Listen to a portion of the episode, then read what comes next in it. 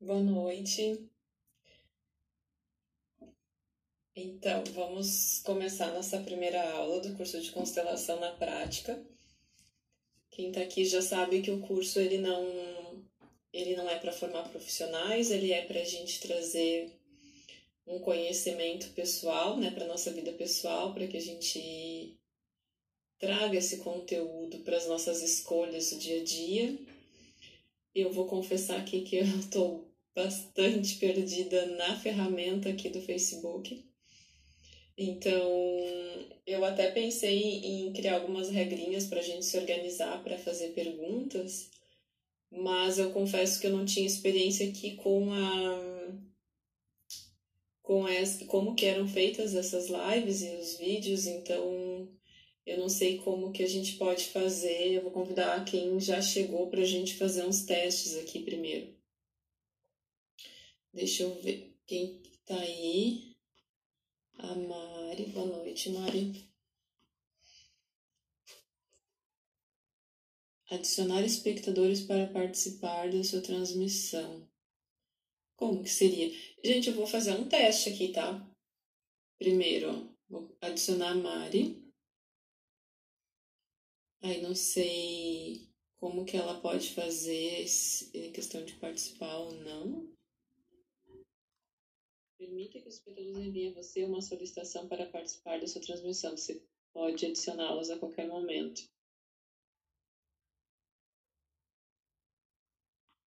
Geisa. Boa noite, Tati. O Clênia também. O campo de mensagem está bloqueado. E agora, bem esses, esses ajustezinhos aqui que eu preciso. Porque eu queria separar uma parte assim para perguntas, né?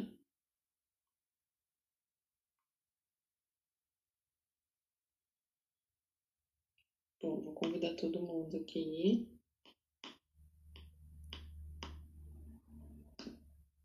E agora? Bom, mas a, a, ó, a Geisa, vocês não estão vendo as mensagens? Porque eu estou recebendo as mensagens de você. A Tati deu boa noite, o Clênio falou que o campo de mensagem está bloqueado, que eu não queria deixar bloqueado. A Geisa deu boa noite, só que vocês, ó, estão mandando mensagem normalmente. Ô Tati, você está conseguindo ler a pergunta que as outras pessoas estão enviando? Parece normal, ok. Eu não sabia se tinha o recurso aqui também de vocês entrarem com a câmera de vocês é, em determinado momento do conteúdo para vocês perguntarem. Ah, tá. Se eu convidar para dividir a live. Eu acho que seria bem interessante depois, se vocês tiverem uma pergunta mais profunda, assim, que não pudesse ser enviada por aqui. Sim, estou vendo todo mundo. Tá, todas as mensagens. Então, eu acho que eu enviei um convite, foi para Mari. Ouvi, menos que esteja no seu público selecionado. Eu vou deixar aqui. Bom, no decorrer a gente vai vendo se essas mensagens aqui elas são suficientes ou se a gente precisa abrir câmera mesmo? Então eu vou começar porque quem algumas pessoas foram me avisando aqui que não iriam estar presente no início da aula, mas queriam me chegando depois e vai ficar gravada também, então as pessoas conseguem conseguem acessar. Eu também não vou deixar muito tempo de, de aula para fechar, para não acontecer de, de, de, correr o risco de perder um conteúdo. E aí, se isso acontecer, eu consigo repor depois com mais facilidade. Porque é tecnologia, né? E é a primeira vez que eu faço esse curso no online. Então, a minha experiência com esse formato de curso é no presencial, tanto que eu tive dificuldade de organizar a carga horária dele. Então, eu vou me comprometer com vocês, é, possivelmente para além dessas, desses 10 dias de aula que nós marcamos aqui. Se eu não conseguir passar todo o conteúdo é, que é importante, para vocês, a gente segue depois nesses mesmos dias da semana e nesse mesmo horário até finalizar todo o conteúdo, para que, que fique bem completo. Esse é o objetivo principal. E aí, depois dessa experiência, eu já vou saber, se eu for divulgar um outro curso, qual que é a carga horária, né? Se alguém tiver aí alguma dúvida já inicial, pode perguntar, porque pode ser que, que seja a dúvida de outras pessoas, eu ainda consigo me concentrar aqui e ler.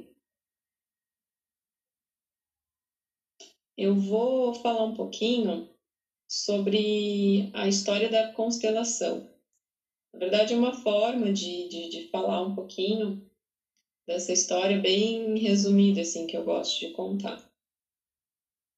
A gente ouve falar muito de Bert Hellinger, né, que foi o criador da constelação. Mas tem, é, eu acredito que ele é a pessoa que colocou um, uma energia e conseguiu consolidar o que a gente conhece hoje como constelação familiar. Mas antes dele também vieram outras pessoas que contribuíram muito, tem muitas ferramentas também, muitas filosofias que que contribuem com o que hoje a gente conhece como constelação. Basicamente, a Geisa mandou mensagem lá no outro, mas agora eu não consigo ver. Basicamente, é,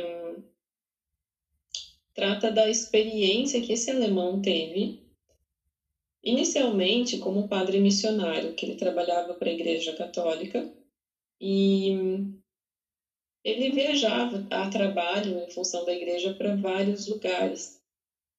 E ele observava que em diversos lugares do mundo, mesmo que mudasse questão de cultura, de classe social, os conflitos do ser humano eram muito parecidos. E teve um lugar que foi quando ele esteve trabalhando através da igreja, que é na África do Sul. É, tem uma tribo, uma tribo de índios que é os índios Zulus.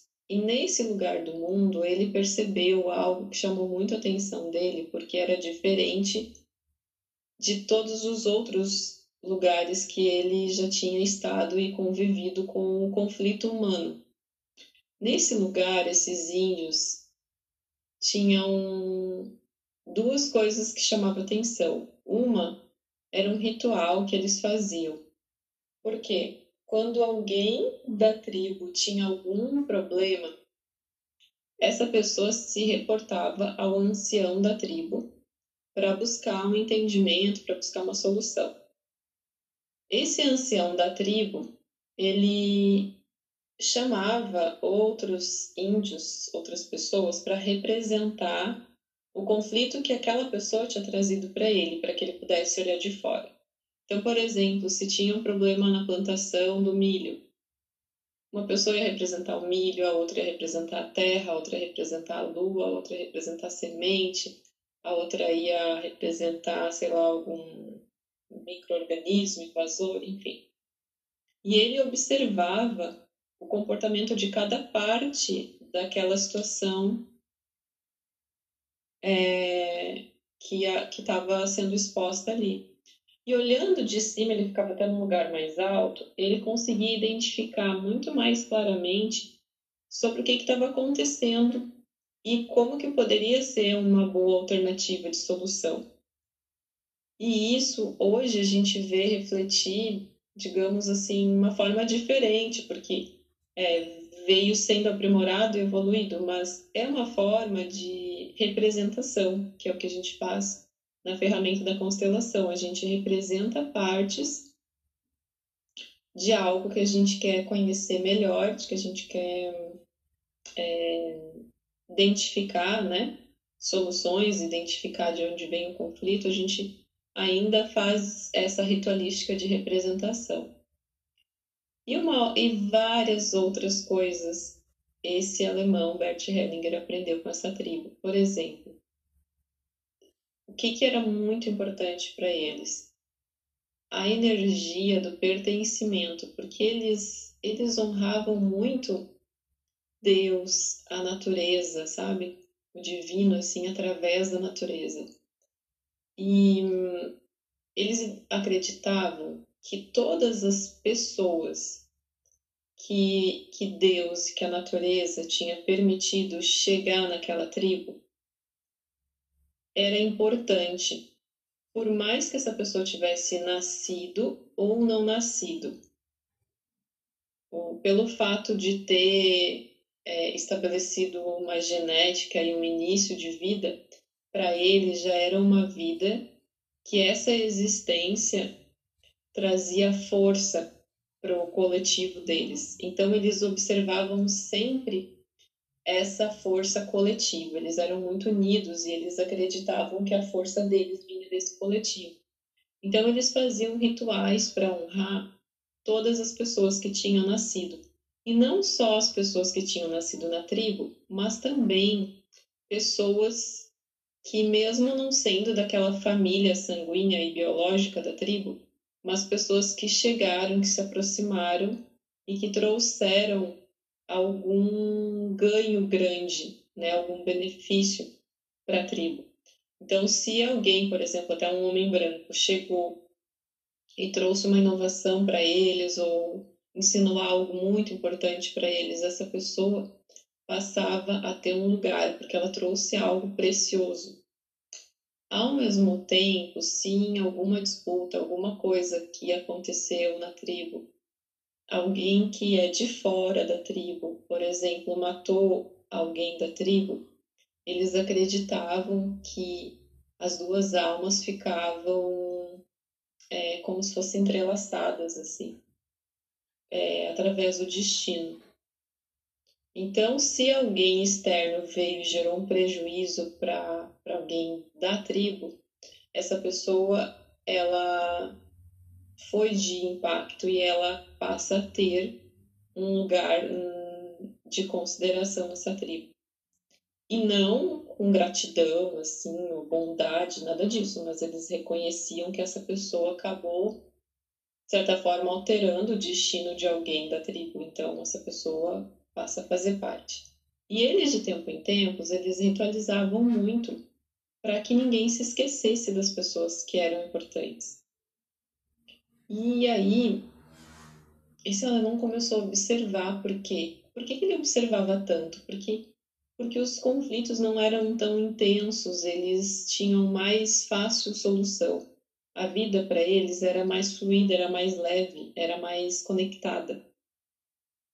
E, por exemplo, tem até um videozinho no YouTube, bem legal, que eles falam assim, que quando alguém dessa tribo errava, pisava na bola, né, como a gente pode falar, uhum. essa, eles colocavam essa pessoa no centro de um círculo e várias pessoas que conheciam ela no entorno, e essas pessoas ficavam lembrando essa pessoa do centro do círculo que tinha pisado na bola essas pessoas ficavam lembrando no que que essa pessoa era boa, quais eram os talentos dela, o que que ela já tinha feito de bom.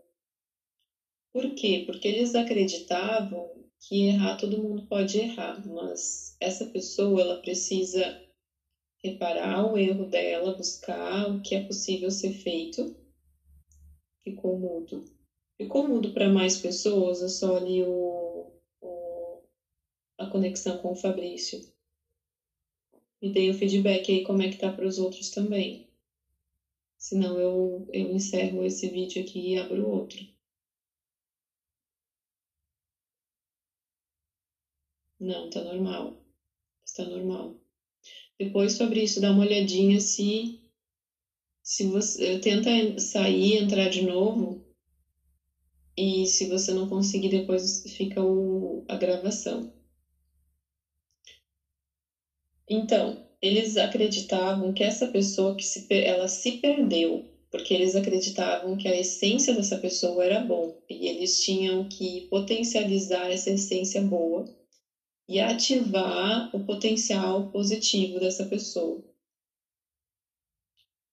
Eu andei estudando, por exemplo, em PNL, né, Programação Neurolinguística, e, e eles falam exatamente isso como estrutura neural, porque se eu fiz algo que eu mesmo considero que eu errei e eu ficar muito tempo pensando e focando naquele erro, há uma probabilidade muito maior de eu mesma errar, né, novamente. E se eu identifico o meu erro, mas eu começo a pensar assim, tá, mas se eu tivesse oportunidade de voltar atrás e fazer bem certinho, como é que eu faria? Se eu tivesse a oportunidade de me sair bem, como que seria essa postura de eu me sair bem? E se eu fizer isso, ou se outras pessoas que me conhecem me relembrarem do quanto talvez eu já fiz muito bem feito aquilo ali, ou no que, que eu sou boa, a, a minha mente ela vai reproduzir mais do mesmo. Então, a minha chance de reproduzir é, boas ações é muito maior. Então, eles tinham isso também, que era muito bacana. Então, eles sempre se colocavam numa energia de maior conexão com, com o que eles acreditavam, com o que eles entendiam que era bom para eles e também para o coletivo. Foco do coletivo está bem, porque se o coletivo está bem, os indivíduos que compõem aquele coletivo também se sentem melhor. E aí o Bert Hellinger começou a conversar com esses anciãos da tribo bastante e começou a criar um conceito de, de quase que regras assim para a gente viver bem o que depois veio a ser aprimorado também com outras práticas, outras filosofias, outros estudos, e, são coisas que a gente chama hoje como lei sistêmica, que além do pertencimento, então, que os índios eles tinham muito forte, essa, esse valor, que é todo mundo que tem direito, todo mundo pertence, tem direito de pertencer, tem um bom lugar, tem um lugar de consideração, também eles observavam muito a função de cada um. O que, que compete a cada um e qual é a ordem, quem que veio primeiro, quem que veio depois, é, quem que decide, quem que põe a mão na massa, quem que quem que cuida das crianças, quem que quem que faz tudo, né? Que é a questão de função, igual igual a gente tem numa empresa, né? Cada um tem um cargo, cada um tem uma função e cada um precisa executar aquilo ali. E quando um vai executar a função do outro, já começa a se perder muita coisa, assim, se perde qualidade. Então eles tinham muito foco na função. Eu não sei como que eles escolhiam a função de cada um, mas, mas tinha, tinha um conceito para isso. E um outro princípio sistêmico que eles, eles valorizavam muito era o equilíbrio para que as coisas tivessem saúde e, e equilíbrio nas relações. E que aqui a gente vai estudar muito sobre isso também, inclusive quando a gente chegar nas ordens da ajuda, quando a gente estiver falando sobre relacionamento afetivo, né? A gente vai falar sobre esse equilíbrio, porque muitas vezes tem uma pessoa que está entregando muito, tem outra que está fazendo pouco, né? E eles acreditavam que precisavam buscar esse equilíbrio entre as funções para poder ter uma para que todos pudessem ter uma satisfação. E, e esse equilíbrio também tem relação com o quando se sente pertencente, porque aquele que faz demais se sente muito pertencente. E aquele que não faz nada parece que não tem um lugar, né? Então, eles consideravam muito isso. E aí depois foi quando Bert Hellinger saiu da, de, dessas funções das responsabilidades dele com a igreja, mas já saiu com esse despertar, que ele começou a estudar é, técnicas de terapias de grupo. Então, teve também, eu já estava estudando Alfred Asley, não sei como escreve certinho aqui, mas posso passar depois para vocês, e Germana Karsten, que eram pessoas que já estavam trabalhando com atividades semelhantes ao que a gente conhece hoje na constelação. Então, eles estudaram muito juntos e, e Bert Hellinger era uma pessoa muito curiosa. Ele começou a estudar e observar esculturas humanas, terapia primal, uma série de coisas. Mas ele sempre tinha uma inquietação, é, como uma pergunta, né? Aonde mais a gente pode chegar? E depois ele chegou no que a gente chama das constelações mais tradicionais. E depois, quando ele casou com a Sophie Hellinger, ela tem um lado mais espiritual, né, aflorado. E ele era mais científico e mais. acho que mais tradicional. E ela trouxe é, também o que, o que se chama na constelação movimentos do espírito e trouxe mais esse entendimento da espiritualidade dentro da constelação. Mas hoje tem muitos, muitos consteladores que ainda trabalham com a constelação mais tradicional, que é com a visão que Bert Hellinger tinha antes da Sophie trazer o olhar dela para esse trabalho. E tem os profissionais que trabalham é, mais com uma linha mais espiritual. E tem misturas disso. Outro dia eu estava falando com alguém estava falando de religião e eu dei a seguinte resposta: constelação não tem religião. É, é algo que respeita todas as religiões, mas que sim, tem muitas pessoas que trabalham e agregam ferramentas e fazem uma, tipo uma convergência, assim, de outras ferramentas e também de religiões usando a ferramenta da constelação, tem bastante sim também disso. Tá ok até aqui, só para a gente ter essa ideia de, de onde que surgiu. E eu gosto muito da história dessa tribo. Vez ou outra eu vou pesquisar um pouquinho sobre como que eles vivem, assim, porque é um, foi um modelo bem importante né, para esses estudos.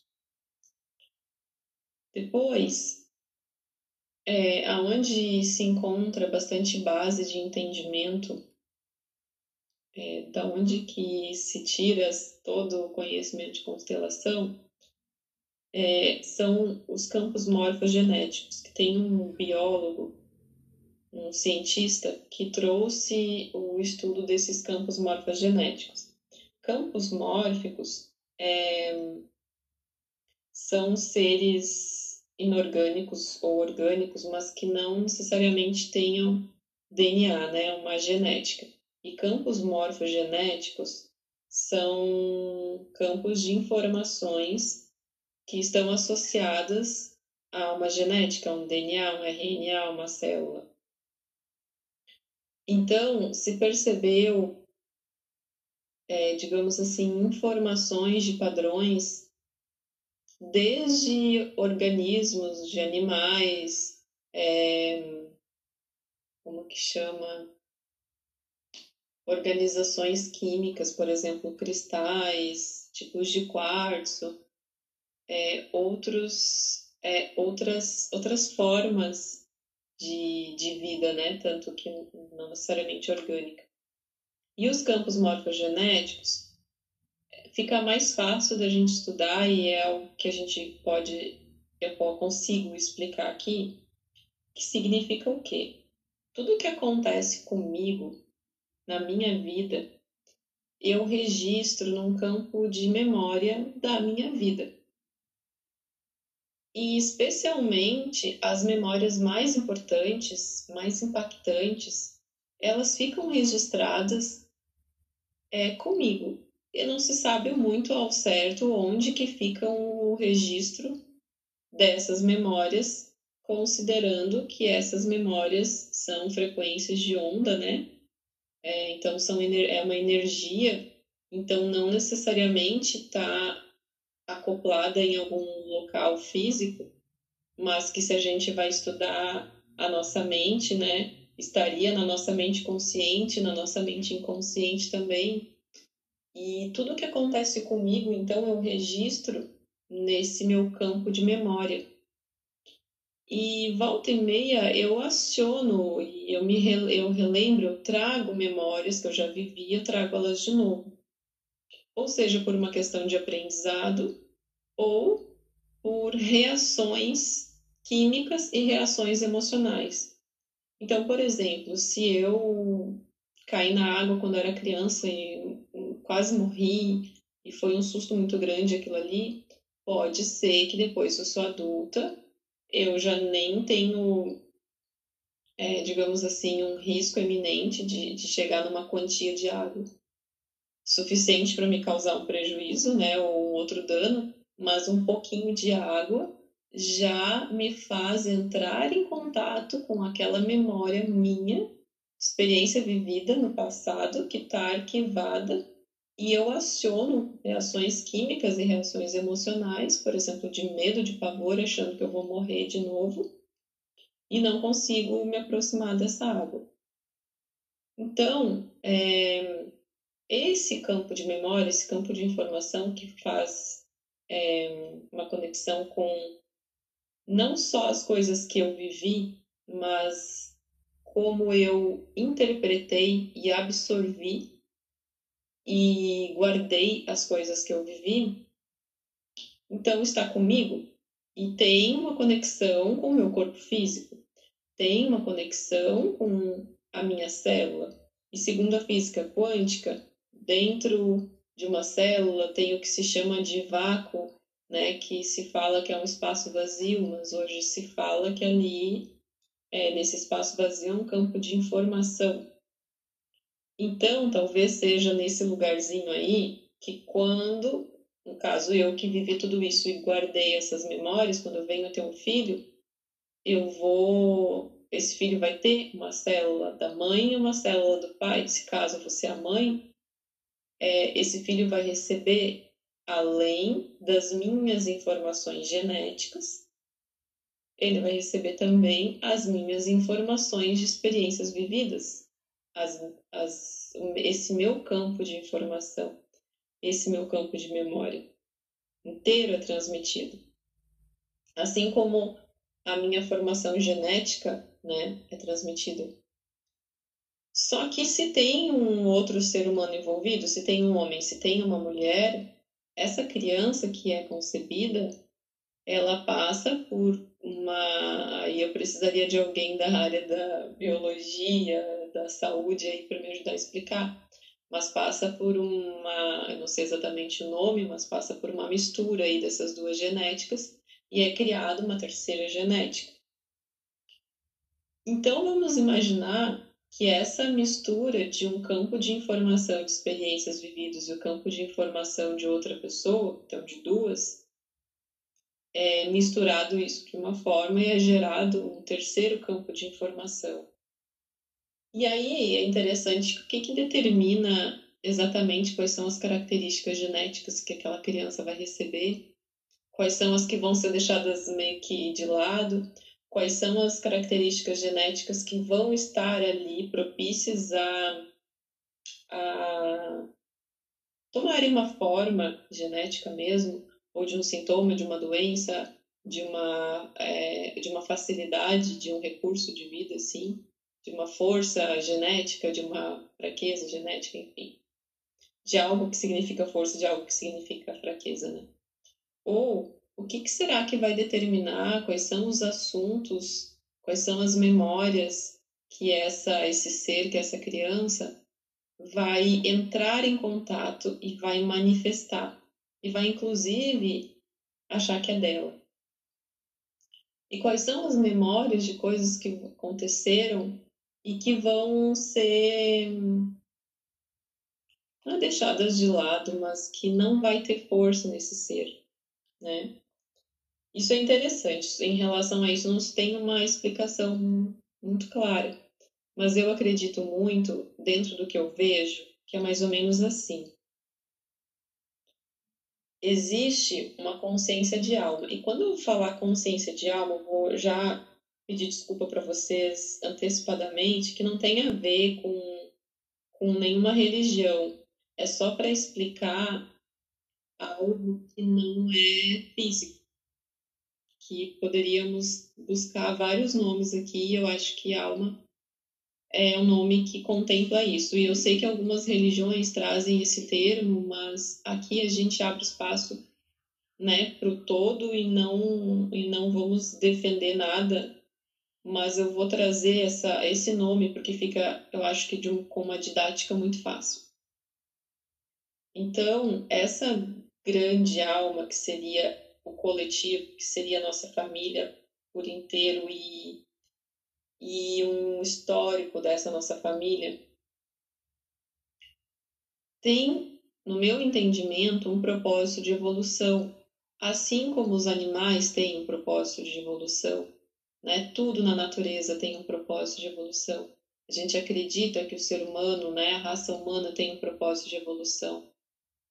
Então, essa consciência coletiva, ela tem esse propósito de evolução. Então, a minha consciência individual, que foi formada dessas duas consciências, originalmente falando, também tem um propósito de evolução. E aí, eu acredito que nesse propósito de evolução, eu vou deixar para trás aquilo que já ficou bem resolvido, vou trazer com uma determinada harmonia, e aquilo que talvez ficou latente, ficou é, mal resolvido, ficou em dívida, ficou mal acomodado nas memórias, então, de quem veio antes de mim, possivelmente eu posso entrar em contato com esses temas para que eu possa evoluir nesse tema, evoluir nesse processo.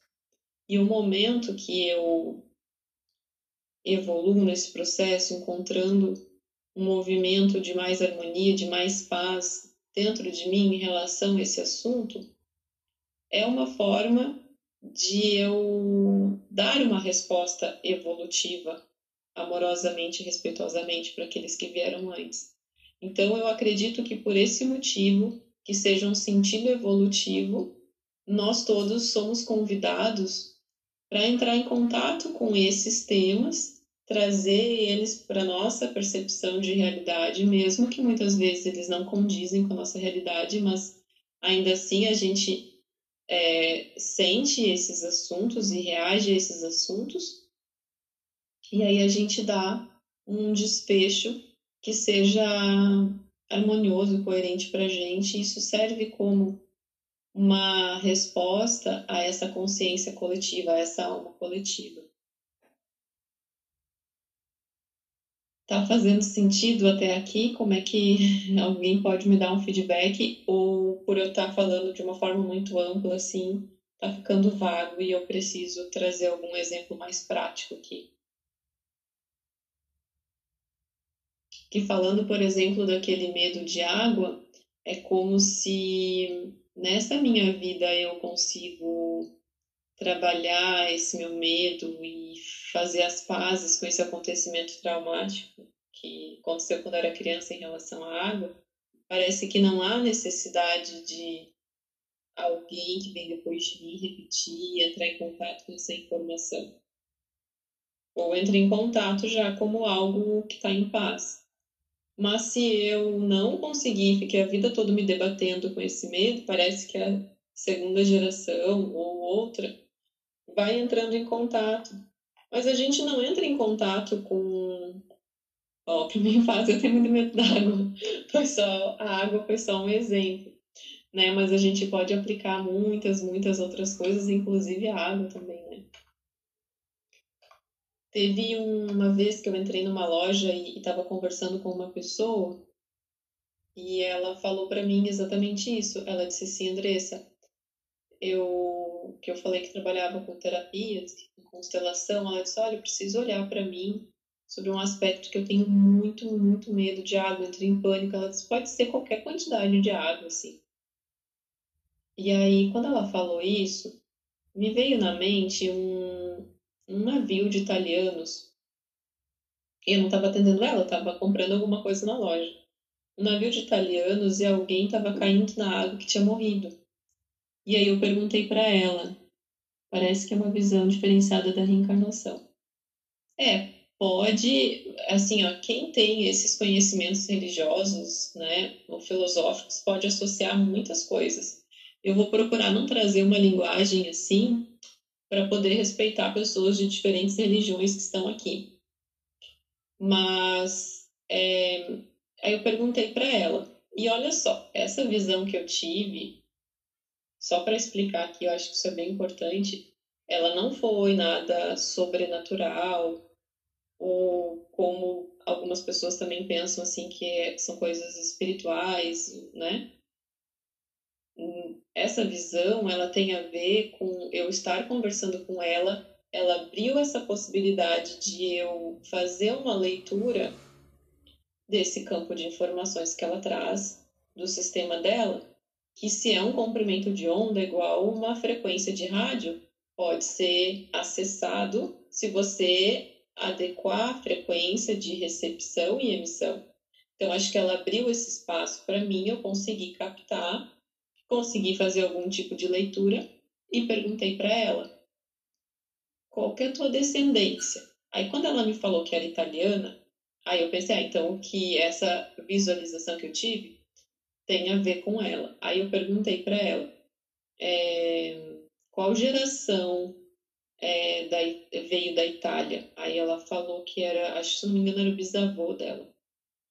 Aí eu perguntei: no trajeto de lá para cá, é, morreu alguém que era da tua família ou alguém que era muito importante para o teu bisavô, que morreu no navio e depois de morto a pessoa foi jogada, precisou ser jogada na água? Aí ela falou sim. E aí eu comentei com ela, então, esse acontecimento, esse fato extremamente traumático, porque imagina sob que aspecto emocional essas pessoas estavam fazendo essa, essa, essa jornada. Então, já estava muito difícil, né? Quando a gente vai ler na história, a gente já vê que deixam muitas pessoas para trás, deixaram, né? E, uma série de dificuldades.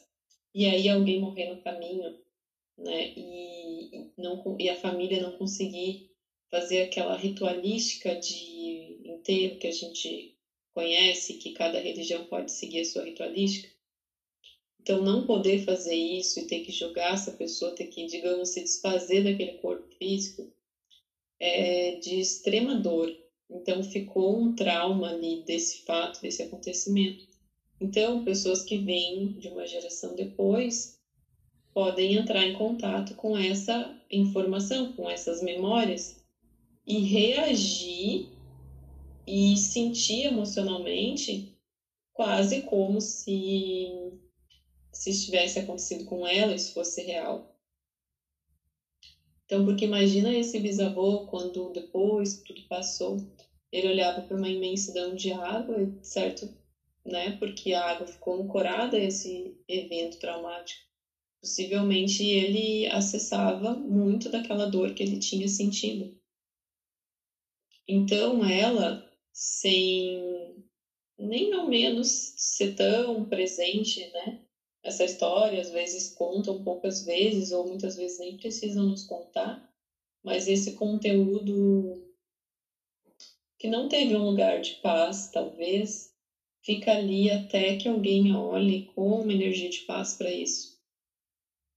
Então, se tem algo que a gente faz muito nas sessões assim de constelação, é identificar a origem das coisas que a gente sente.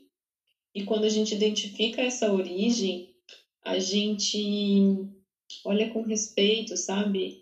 Faz uma ritualística de, de despedida, de acomodação, ou traz para a nossa vida aquilo que é importante que seja trazido, para poder é, gerar uma energia de paz nessas memórias também. Deixa eu tomar uma linha aqui.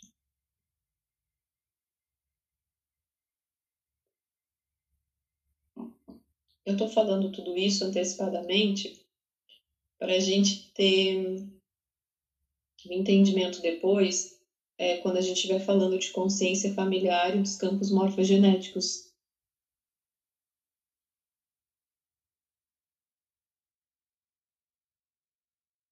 Quando se faz uma cura desta, desta de um antepassado através de um neto, por exemplo, todos os descendentes deste ente que teve trauma são curados também. Sabe que eu, eu, eu tenho um pouco de cuidado até para falar da palavra cura, porque parece que quando a gente cura, tem a cura para algo, aquilo desaparece, assim, né? E com muito respeito a todas as pessoas que usam essa palavra, e acho que essa palavra tem um cabimento em muitas situações.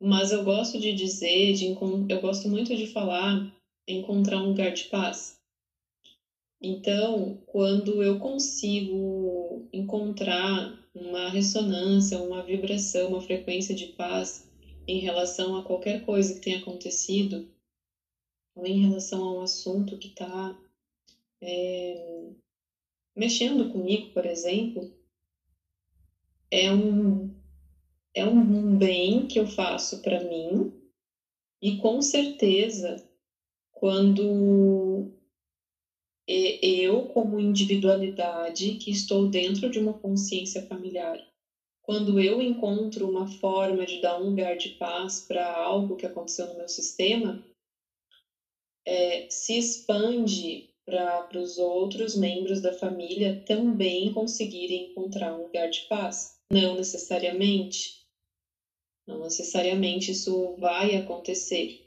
mas que eu promovo uma, um potencial muito grande disso acontecer, sim.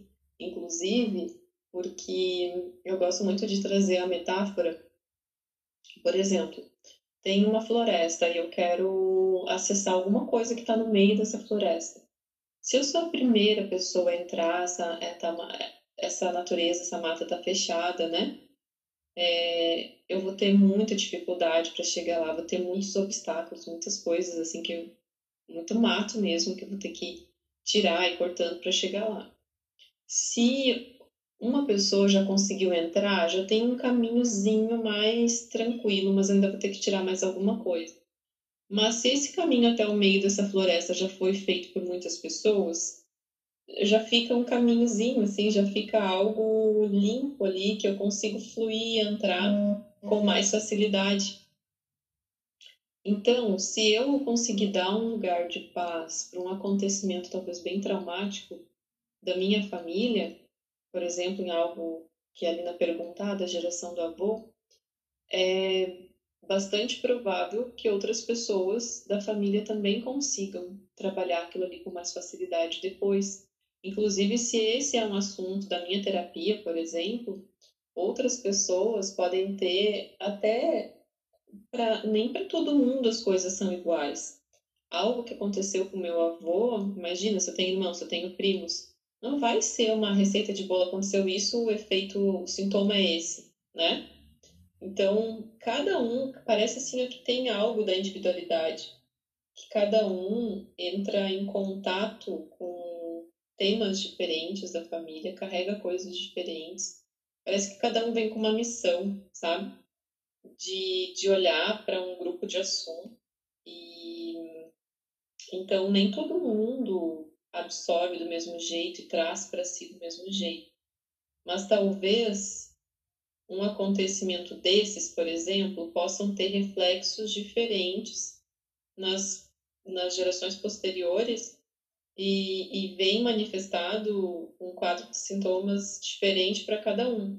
E se eu olhei para esse acontecimento e consegui encontrar um movimento tranquilo, consegui acomodar bem, consegui respeitar, consegui entender de onde vinha aquilo, respeitar lá no passado, é trazer para minha mente consciente que é, isso não está acontecendo comigo agora, né? Eu consigo, né, a, de certa forma, trazer esse benefício, expandir como possibilidade para outras pessoas. E aí vai depender dessas outras pessoas conseguirem acessar essa possibilidade. Né?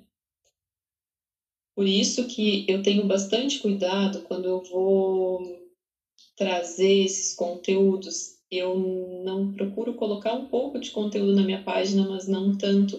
E preferi fazer esse curso para poder trazer algo mais completo para as pessoas. Porque senão a gente fica falando de, de forma fracionada sobre constelação e aí as pessoas começam assim, ah, sei, todo, todo mundo que é filho de pai ou mãe desse jeito acaba ficando assim, sabe? Ah, todo mundo que, que, que tem isso vem disso. E não é assim, sabe? É, a questão toda é muito mais complexa e muito mais ampla. Então é legal a gente ter esse conhecimento.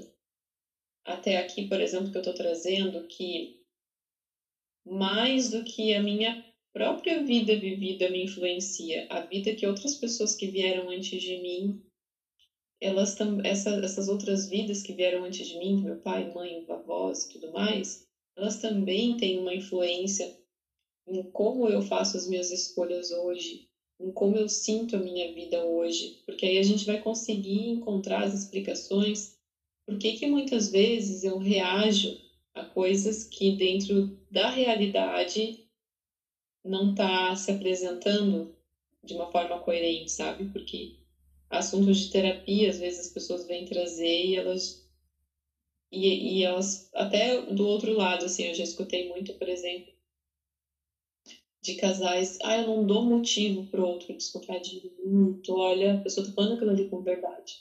Mas a pessoa tá sempre pirando e sempre achando que eu tô fazendo alguma coisa. Então, se essa não é a realidade, da onde vem? É uma reação de quê? Né?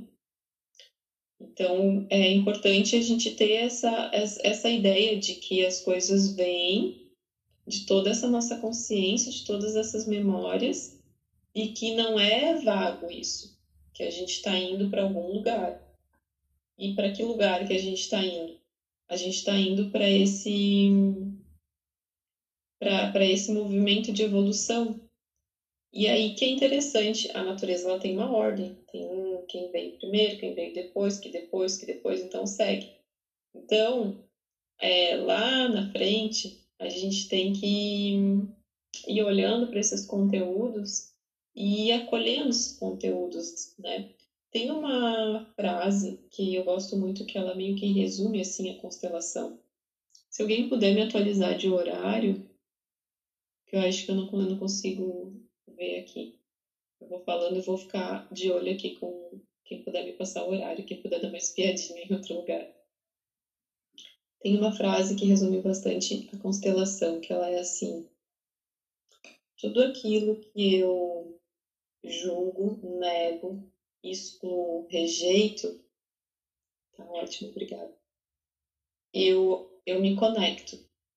E tudo aquilo eu me conecto e eu atraio. Tudo aquilo que eu aceito, que eu concordo, que eu integro, que eu acolho, eu fico livre, eu me libero. Por quê? Porque essa exclusão e a rejeição, a negação, ela tem um impacto muito grande, uma conexão muito grande com essa coisa.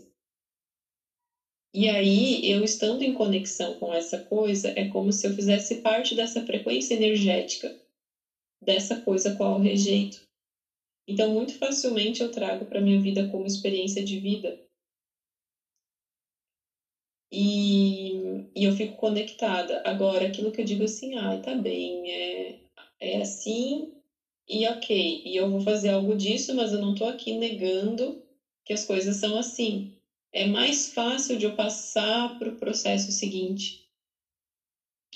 Então, por isso, sim, que, que essa frase norteia muito a constelação, no sentido de que quando eu olho para as coisas como elas se apresentaram na minha vida e como a vida chegou a minha pessoa até aqui, e tenho essa energia de concordância, e acolho as coisas que aconteceram, é, dou um lugar para as pessoas, dou um lugar para os fatos, para os acontecimentos com respeito, com essa aceitação, eu fico cada vez mais livre para criar uma história diferente. E quando eu olho para trás e eu entro no processo de negação por dor, por julgamento, ou julgo ou excluo, eu acabo ficando presa àquele padrão ali, àquela frequência e eu tenho muito mais dificuldade de olhar para frente, de seguir no presente, futuro, fazer, né, diferente com isso. Eu vou pedir licença para vocês, eu vou encerrar aqui esse, essa nossa aulinha agora, para não ficar muito longa, e a gente vai dar um intervalinho de 10 minutos, então. Em 10 minutos, é que, que vai servir, assim, só para a gente desconectar um pouquinho do assunto, é, no banheiro, pegar um copinho d'água, pegar alguma castanhazinha, alguma coisinha assim para petiscar. E aí a gente já, já retorna aqui e seguimos a aula até as nove da noite, pode ser? Eu vou encerrar aqui então e seguimos, não vou me despedir de vocês.